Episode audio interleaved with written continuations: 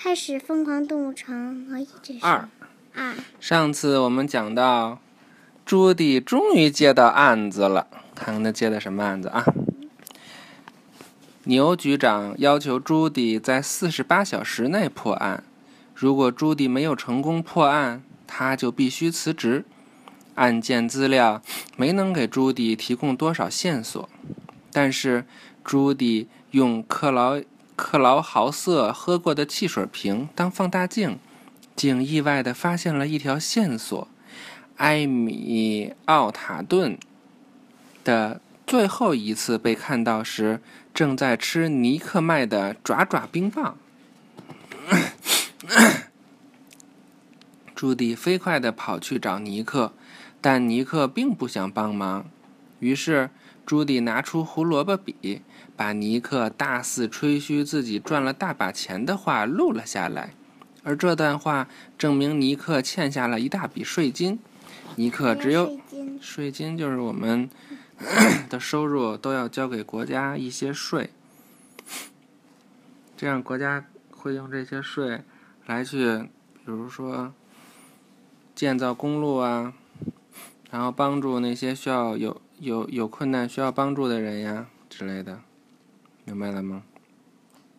嗯，尼克，比如你们那个幼儿园也是国家用这个教育方面的税盖起来的。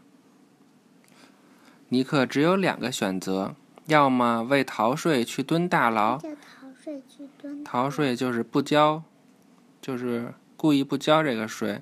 如果故意不交税，就是本来应该交这个税就是钱，本来他应该交这个钱，但是他故意不交，国家要是发现了就要把他关起来。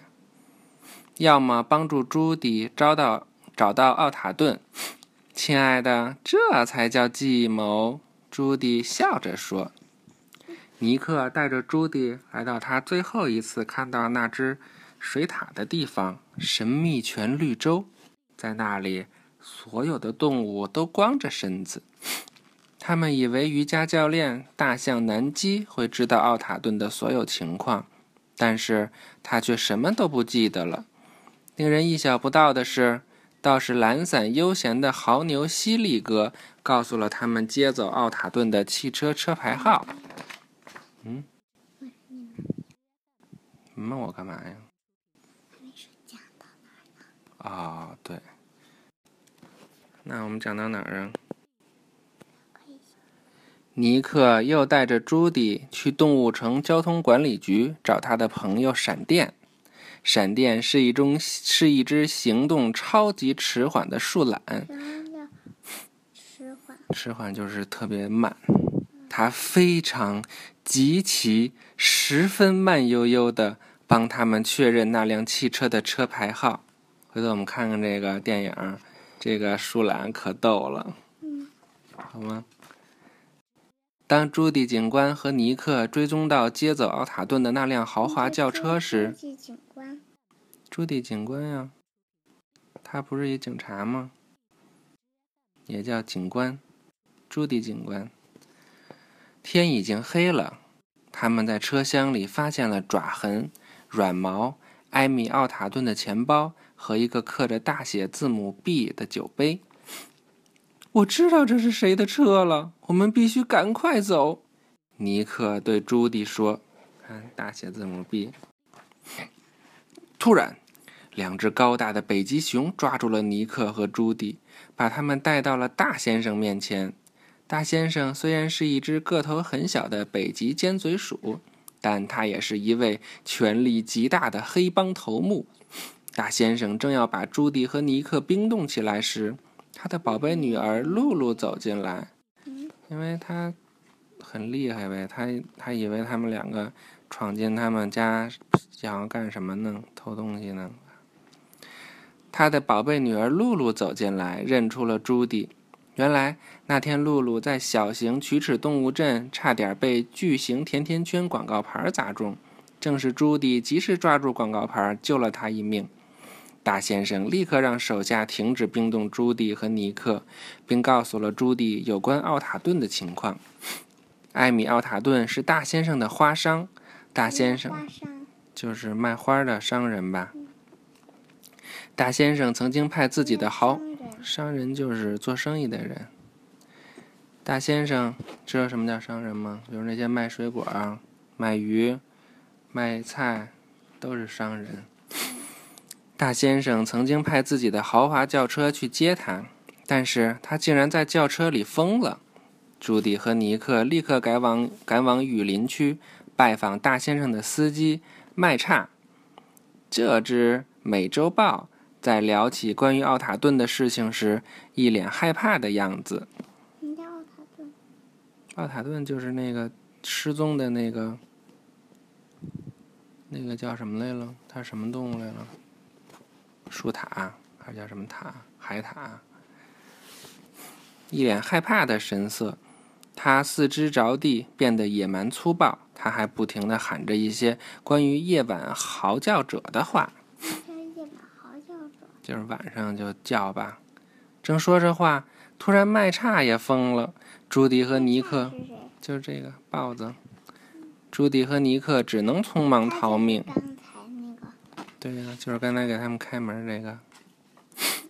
慌乱中，朱迪给克劳豪瑟打电话，可是这家伙并没有及时接听，因为他正在玩手机。朱迪用手铐把这只疯狂的美洲豹铐在树上，他和尼克才侥幸逃脱。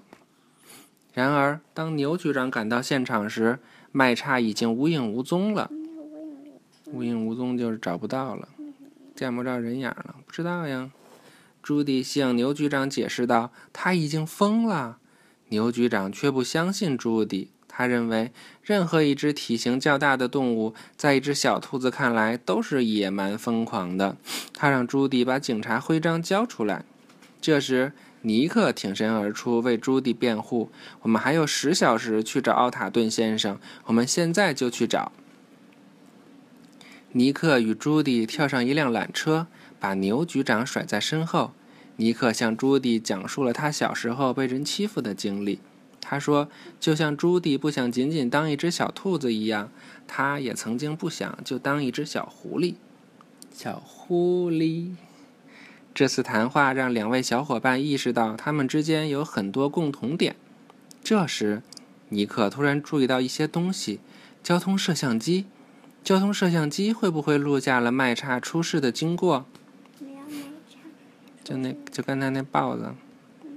尼克和朱迪赶到了市政厅，杨副市长正想叫住施市长，但施市长打断了他：“把我下午的时间空出来，我要出去一趟。”但是，先生，杨副市长大叫道。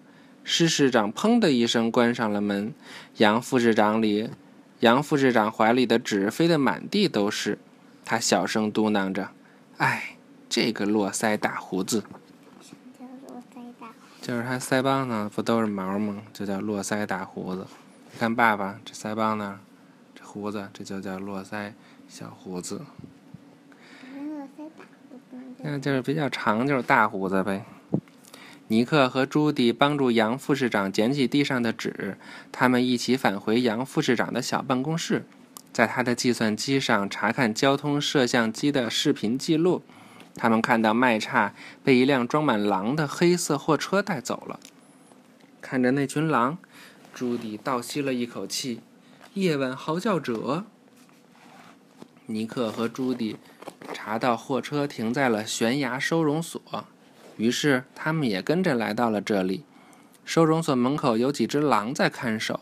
朱迪想到了一个混进去的办法，他突然像狼一样嚎叫起来。他们偷偷的从仰天嚎叫的守门狼身边溜了过去。尼克小声称赞朱迪：“机灵鬼，什么叫机灵鬼？机灵鬼就是夸他聪明呗。”收容所里漆黑一片，就是很机灵，就是这这就是一个词儿，机灵鬼，就是形容这个人很聪明。但是尼克和朱迪还是找到了他们要找的人——麦叉和艾米奥塔顿。事实上，动物城所有失踪的动物都在这儿，而且他们都疯了。突然，朱迪和尼克听到有人走来的脚步声，他们迅速地躲进一个小房间。施市长和和一名医生走了进来。市长说：“他想把所有发疯的动物都藏起来，不让任何人知道，包括动物城警察局。”朱迪用手机把市长说的话录了下来。偏偏这时有个电话打了进来，朱迪的手机顿时嗡嗡作响。他们被发现了。谁给他打的电话呀？嘿 嘿第二集就讲到这儿喽，明天就可以讲第三集了。拜拜，晚安。